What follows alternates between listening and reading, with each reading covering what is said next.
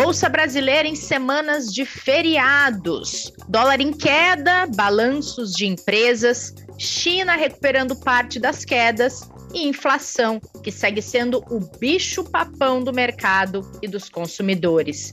Esses assuntos você confere agora nessa edição do Investidor em Foco do dia 19 de abril. Sejam bem-vindas e sejam bem-vindos ao episódio de hoje. Ítalo Martinelli, nosso especialista em recomendação e portfólio, que vai duplar comigo nesse episódio. Como está você? E aí, Renata, boa, boa tarde, boa tarde, bom, bom dia para o horário que cada um de vocês estiver escutando aqui. É, Renata, sim, vamos fazer essa dupla hoje, como a gente tem feito sempre aqui junto com outros convidados. Um prazer enorme estar aqui com você de novo. E vamos embora, então, que tem bastante coisa acontecendo, apesar uhum. de duas semanas mais curtas, né? Seguidas aí. A gente teve feriado na última sexta, tem outro feriado nesta quinta, e são feriados, inclusive, para o pregão da Bolsa de Valores. Então, não tem transação no mercado financeiro. É por isso que a gente considera isso na nossa análise. São menos dias para todo esse processo de investimentos, de medição de mercado acontecer. E aí, Ítalo, queria que você atualizasse para a gente como fechou uhum. a bolsa na quinta-feira e como ela abre esta semana de quatro dias. Beleza, vamos lá. Acho que falando começando da semana passada, na quinta-feira, é, semana passada a gente teve uma semana mais curta, né, devido ao feriado de Páscoa. A Bolsa Brasileira e assim como os pares internacionais delas em Nova York, todos encerraram a quinta-feira em queda. Acho que repercutindo principalmente a publicação de dados de desemprego e varejo dos Estados Unidos, que vieram mais fracos do que o esperado. Acho que além também do avanço no posicionamento mais hawkish do Fed em relação às expectativas cada vez mais claras de uma alta de 0,50 na próxima reunião do Fed, elevando a curva de juros dos Estados Unidos e também pressionando a curva de juros no, no Brasil. É, além desse cenário lá fora, a gente também aqui no mercado local tem cada vez mais uma cautela ali, tem gerado muita cautela, principalmente após o governo anunciar um reajuste linear de 5% aos servidores federais. A gente sabe que a gente tem visto aqui várias é, grupos de servidores federais entrando em greve ou paralisando parte dos seus serviços, pedindo reajuste salariais, reajuste do seu plano de, plano de carreira. Então, o governo decidiu fazer um reajuste linear de 5%, isso desagradou bastante o mercado, pois estourou ali, foi um, esse reajuste vai ter um custo mais ou menos de 6 bilhões de reais, razoavelmente acima do que havia, separado, havia sido separado para reajuste no orçamento, né, que foi de 1,7 bilhões, e ainda muito abaixo do valor requerido pelas categorias, que aqui a gente está falando de 5%, quando eu via categorias como bancos, servidores do Banco Central que estavam pedindo reajuste de inflação acumulada de 27%. Nesse cenário todo que eu mencionei, tanto de mercado local quanto internacional, o Ibovespa encerrou o dia na quinta-feira com uma baixa de 0,51% aos 116.181 pontos. Agora, começando essa semana, que também vai ser uma semana mais curta devido ao feriado, acho que como a Renata falou, a gente vai ter quatro dias, mas provavelmente quase toda a liquidez do mercado que a gente deve ver vai ser concentrada na, entre a segunda e a quarta, porque o feriado é na quinta, sexta-feira a gente deve ver um pouquinho, o mercado um pouquinho menos de liquidez. Então, nesse início de semana, segunda-feira, a gente tem visto os ativos internacionais começarem a semana com um tom negativo. Eu acho que, devido à expectativa da divulgação de balanços de empresas nos Estados Unidos, semana a gente vai ter Bank of America, a gente tem Netflix, outras empresas vão divulgar seu balanço é, também sobre novos sinais da política monetária do Fed e atentos à evolução da guerra na Ucrânia também. Com isso, acho que os ativos locais devem ser afetados por essa volatilidade e cautela no mercado internacional. É, nesse momento que estamos conversando, o Bovespa, nesta segunda-feira, está operando no campo negativo e provavelmente deve, deve ter um, um pregão aqui ao longo desse dia com bastante volatilidade. Ítalo, vou aproveitar que você falou de balanços de empresas é, uhum. tem sido observado e é motivo de bastante interesse dos investidores o dólar em queda. Uh, sendo vendido abaixo de cinco reais já faz algum tempo. Nessa uhum. fase que também tem muito balanço de empresa listada na bolsa, a gente sabe que muitas delas pagam dividendos. Essa, uh, esse valor do dólar, ou melhor, essa desvalorização do dólar frente ao real, ela tem a ver com impacto talvez no lucro dessas empresas, pagamento de dividendos? Como é que investidores podem analisar esse movimento que o dólar tem uhum. apresentado recentemente? Renata, essa é uma ótima pergunta, mas infelizmente eu vou ter que dar uma resposta um pouco mais evasiva, porque isso depende muito da estrutura de capital da empresa, do mix aqui de receita e custos, tá? É, vou dar um exemplo aqui. A gente tem empresas que têm um custo muito dependente do dólar. Tem, então, essas empresas, com essa queda de, do, do, dólar no mercado internacional, provavelmente vão ter um aumento de margem nesse momento, né? Pois a gente sabe que os custos vão diminuir com a queda do dólar, então as margens vão aumentar. Por outro lado, empresas que possuem um viés de exportação, com um mix de receita muito grande no mercado internacional, consequentemente alta exposição ao dólar, essas empresas vão ser afetadas. Né? A gente tem que empresas super importantes, por exemplo, que estão nesse caso, empresas de papel celulose, os frigoríficos têm alta exposição no mercado internacional, então a queda de dólar, do dólar significa uma queda de, de margem. Mas aí, ao mesmo tempo, como eu falei, empresas que têm um custo alto é, disposição ao dólar, com, com um nível de importação alto, elas vão ser beneficiadas. Então, assim, é muito difícil de dizer, pois isso depende caso a caso. Eu acho que o importante aqui, para a gente como investidor, é sempre ter a cabeça de ter uma carteira de ações diversificada, né?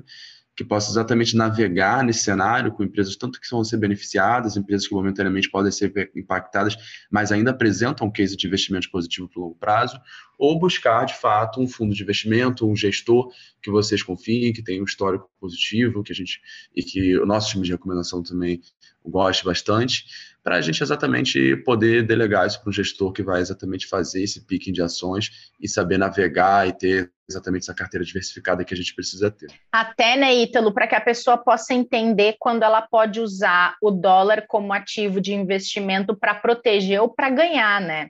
Tem várias uhum, situações exatamente. que dá para analisar o movimento do dólar, não só como proteção de carteira, mas tem oportunidade de ganho, dependendo de como está o cenário econômico, não só local, né? Então, essa sua dica é boa por causa disso também. Queria uhum, falar um pouquinho de China. Faz tempo que a gente não fala de China por aqui. É, falamos uhum. tanto em 2020, né? Aquela aceleração tão rápida logo depois que a pandemia passou por lá. Só que 2021 teve uma desaceleração e agora, no primeiro trimestre desse ano, o PIB chinês apresentou um crescimento de 4,8%. E aí, uhum. queria saber de você: é em parte positivo mas em parte também não reflete todos os últimos lockdowns que foram registrados por lá recentemente, né, Ítalo? Exato. Acho que primeiro, acho que é um, um bom ponto. A gente falou realmente muito de China em 2020. A China acabou sendo um grande motor ali de, de, de trazer um pouco mais de aceleração econômica global. Eu acho que agora, principalmente nos últimos meses, com a questão de todo o conflito no leste europeu, a gente acabou tirando China um pouco do radar, mas eu acho que agora voltou com esses dados recentes que a gente viu. Então a gente viu uma expansão anual do PIB chinês de 4,8% no primeiro trimestre, quando a gente faz a comparativa, comparação ano contra ano. Isso é um valor acima do que havia sido previsto, que era de 4,2%. Entretanto, acho que o ponto aqui, que é exatamente o que você falou, Renata, é quando a gente analisa os dados mensais, a tendência de melhora na economia chinesa que a gente estava vendo no começo desse ano, ela se interrompeu devido aos lockdowns e, como você falou, esses lockdowns eles ainda não têm um reflexo cheio dentro do, do, do PIB chinês. A gente provavelmente deve uhum. ver nesse próximo trimestre os lockdowns que a gente está vendo, toda essa política de tolerância zero do, pelo governo chinês, impactando um pouco mais forte o resultado econômico do país. É, então, assim, o resultado em si acima do previsto, mas quando a gente olha o mês a mês, está vendo ali uma desaceleração causada exatamente por esse lockdown. Acho que outro ponto ali que é importante também é as vendas no varejo chinês decepcionaram em março. A gente teve uma queda de 3,5% contra março de 2021, mais intenso do que havia sido esperado no, pelo mercado. E eu acho que esse, esse todo, como eu falei, né, todos esses dados que eu estou falando, eles vêm no momento onde o governo chinês está reiterando muito o seu compromisso com essa política de Covid zero então aumentando bastante a pressão sobre a tomada de algumas decisões. Né? Nesse cenário também, na sexta-feira, o Banco Central Chinês ele teve seu dia de decisão de política monetária onde ele, ele cortou apenas os, os, juros dos compulsórios bancários. Havia uma expectativa no mercado, principalmente depois desses dados que eu falei de varejo, depois dessa leitura do mercado, que já tinha uma expectativa dessa desaceleração do PIB, de que o Banco Central chinês ia fazer cortes em outras linhas de juros, mas acabou não fazendo, deixando essa, a maioria dos seus juros inalterados, frustrando o mercado por uma política mais agressiva do, do governo chinês em, em atuar para impedir a desaceleração da sua atividade econômica. Boa. E já que a gente está transitando em cenários internacionais, é, o conflito entre Rússia e Ucrânia, para a gente atualizar investidores por aqui uhum. também, não tem sinal aí de luz no fim do túnel, pelo menos num túnel curto de se ver, né, Ítalo? Não, infelizmente não. Isso aqui eu acho que é uma notícia humanitária super ruim. A gente, infelizmente, Nesse momento não tem nenhuma projeção de acordo de paz a ser selada no curto prazo. A guerra também não parece ter nenhum desfecho claro no campo de batalha. A Rússia ela continua reiterando que ela está conseguindo atingir alguns de seus objetivos, mas o conflito armado continua. A gente viu um recuo da Rússia, das tropas russas da região próxima de Kiev, embora eles continuem bombardeando a região. Aparentemente, uh, o, a Rússia deve fazer uma, uma intensificação da sua atuação no leste, principalmente nas regiões separatistas, nos próximos dias. Inclusive, o governo russo trocou o comandante militar das suas tropas na, que em atuação na Ucrânia. É, a gente continua vendo cerco em Mariupol. Então, de forma geral, o conflito ele está muito armado, ainda está muito amplo e sem desfecho claro. Então, assim, é muito difícil falar que, de fato, a gente tem alguma expectativa de esse conflito terminar no curto prazo, ou até no médio, tem, muito, tem muitos é, pesquisadores, estrategistas militares, às vezes, que falam que esse conflito ele pode, de fato, virar um conflito de anos. Então, nesse momento, é muito difícil dar alguma perspectiva. Acho que no campo econômico, sabe, só trazer uma menção aqui para a questão do conflito como um todo, é a Moody's, né, a agência de rating, que é uma das maiores agências de rating do mundo, declarou uhum. que a Rússia ela já pode estar em default. Aqui só pessoal, o termo default que a gente fala no economês é exatamente quando um país ele deixa de pagar parte das suas obrigações de juros, a parte das suas obrigações de dívida. É, a Moody's né, exatamente sinalizou que, devido ao fato do governo russo tentar pagar os juros dos seus títulos em moeda local ao invés de dólar, ele indiretamente está incorrendo em um calote. Então, aqui eu acho que é uma notícia super importante. A Rússia ela não entra em default incrivelmente, desde a época da Revolução Russa, se eu não me engano, isso é até 1920, mais ou menos, é um, é dado super... 1917, acabei de pegar aqui na tela. A última revolução, na Revolução Bolchevique, foi a última vez que a Rússia ela deu um grande calote no nível que ela vai dar agora. Então, eu acho que aqui é um ponto super importante para a gente manter a atenção. Com certeza, e torcer para que acabe logo, porque além de tudo que a gente já tem visto de da questão toda humanitária que uhum. esse conflito ele provoca, de desse grande calote que você acabou de falar, é, acaba respingando em tantas economias porque impacta diretamente na inflação, né? E essa inflação uhum. global ela segue na mira dos bancos centrais e queria perguntar para você, mas acho até que eu já sei a resposta depois do que você falou a respeito dos desdobramentos do conflito. A minha pergunta era se tem alguma expectativa de controle dessa alta quase desenfreada da inflação, dos, dos preços a partir da inflação, se tem algum prazo, porque até pouco tempo atrás, quando o conflito começou e a inflação começou a ser impactada por ele, não se tinha uma expectativa de que duraria tanto tempo, mas uhum. parece que isso tem mudado também, né?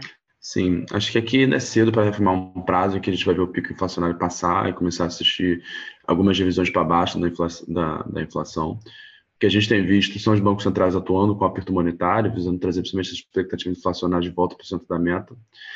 Entretanto, acho que, de forma geral, primeiro, em relação essa atuação dos bancos centrais, esses, esses mecanismos de atuação, eles demoram para surtir efeito na economia, surtir efeito nas expectativas dos agentes econômicos. E, de forma geral, a gente ainda está vivendo todos os choques de curto prazo devido à guerra, todos os impactos nas commodities.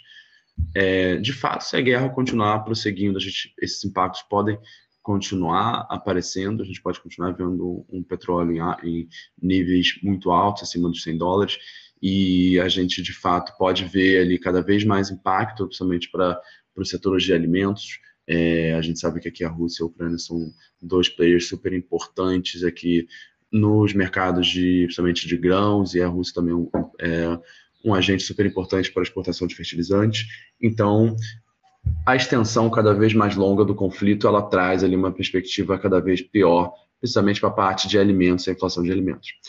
Então, de fato, ainda é super cedo para dizer se a gente, qual vai ser o momento que a gente vai ver essa, esse controle da alta de preços, mas há uma expectativa de, mesmo com o conflito, a atuação do, do Banco Central conseguir trazer um pouco mais as expectativas para o centro da meta. Tem economistas dizendo que a gente provavelmente deve ver o pico da inflação passar já nesse final de segundo trimestre, início do terceiro trimestre, a gente já deve ver alguma expectativa de revisões para baixo, mas como eu falei, ainda é um pouco cedo e ainda depende tanto dos efeitos das políticas monetárias que estão sendo adotadas, quanto é, expectativas mais claras sobre o desfecho da guerra. Perfeito. E nesse cenário todo que a gente falou aqui, a gente falou da, da, da oscilação, da volatilidade provocada por é, todo o conflito que a gente tem acompanhado, tem essa questão da inflação global na mira dos bancos centrais, tem dólar em queda, a China começando a dar sinais de recuperação, mas ainda tendo um chão pela frente. A bolsa teve uma leve queda dos 120 mil que a gente comemorou outro dia. E toda semana a nossa equipe de recomendação e portfólio, que é onde você está inserido, Ítalo, faz aí uma análise do que aconteceu nos últimos uhum. dias e tem trazido recomendação de produtos que tenham a ver com o, o, os últimos acontecimentos. E dessa semana vocês trazem algo para proteger carteira, pensando muito nesse cenário de inflação, certo? Certo. É, acho que de forma geral, como, como a gente estava falando aqui exatamente de commodities, a gente está falando de inflação, está falando de uma inflação que é de fato muito ligada ao conflito, eu acho que nesse momento ter um pouco de exposição às commodities é uma forma interessante de proteção ao portfólio do cliente. Tá? Então, o que a gente está recomendando, e a gente já vem recomendando esse fundo há um tempo, e a gente gosta bastante desse mix de exposição na carteira do cliente, é o fundo Itaú Index Commodities. Ele tem exatamente o intuito de proteger o investimento do cliente um cenário de guerra mais prolongada, e como a gente acabou de mencionar, a gente não tem ainda visão clara sobre o fim da guerra, e também, como a gente mencionou, né, a gente tem uma inflação que está, sim, muito ligada à alta das commodities. Então, essa exposição a esse produto vai exatamente trazer uma exposição a, a commodities de energia, grãos e metais e vai proteger parte do portfólio do cliente exatamente para esse tipo de alta de preços. Aqui vale destacar que o risco do produto é um risco alto, tá, pessoal? Aqui a gente está falando que você vai estar exposto diretamente aos contratos de, de futuros desse, dessas commodities e o público aqui é um público para investidor qualificado. Boa. Para a gente fechar esse episódio de terça, nessa semana pós-Páscoa, o que, que tem uhum. na agenda nesses três dias úteis aí da semana, Ítalo? Vamos lá. A gente está com a agenda até um pouco mais, mais leve essa semana. A gente vai ter um encontro da Primavera do Fundo Monetário Internacional em Washington. Isso fica no radar dessa semana, vai ocorrer vários dias. Aqui a gente pode ver alguma sinalização mais clara sobre alguma expectativa de também de divulgação, de algum posicionamento por parte dos bancos centrais, por parte de ministro da Fazenda. A gente também vai ter a divulgação do livro bege do Federal Reserve, que deve ocorrer na quarta-feira. Esse é um relatório sobre as condições econômicas dos dos distritos do Federal Reserve, que pode dar algum sinal sobre os próximos passos da autoridade eh, monetária americana em relação aos juros e sua condição de política monetária. Aqui no Brasil, a gente também tem, nesta segunda-feira, o presidente do Banco Central brasileiro, Roberto Campos Neto, participa por videoconferência de um painel promovido pelo FMI.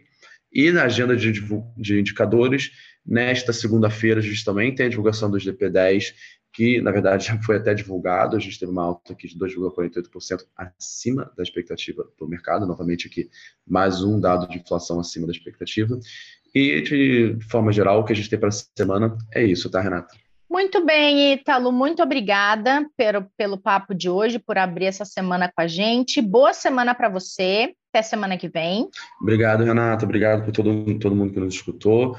É, para todos, uma boa semana, bom feriado, boas festas e como eu não tinha falado anteriormente, boa Páscoa também para nessa sexta-feira passada que tivemos.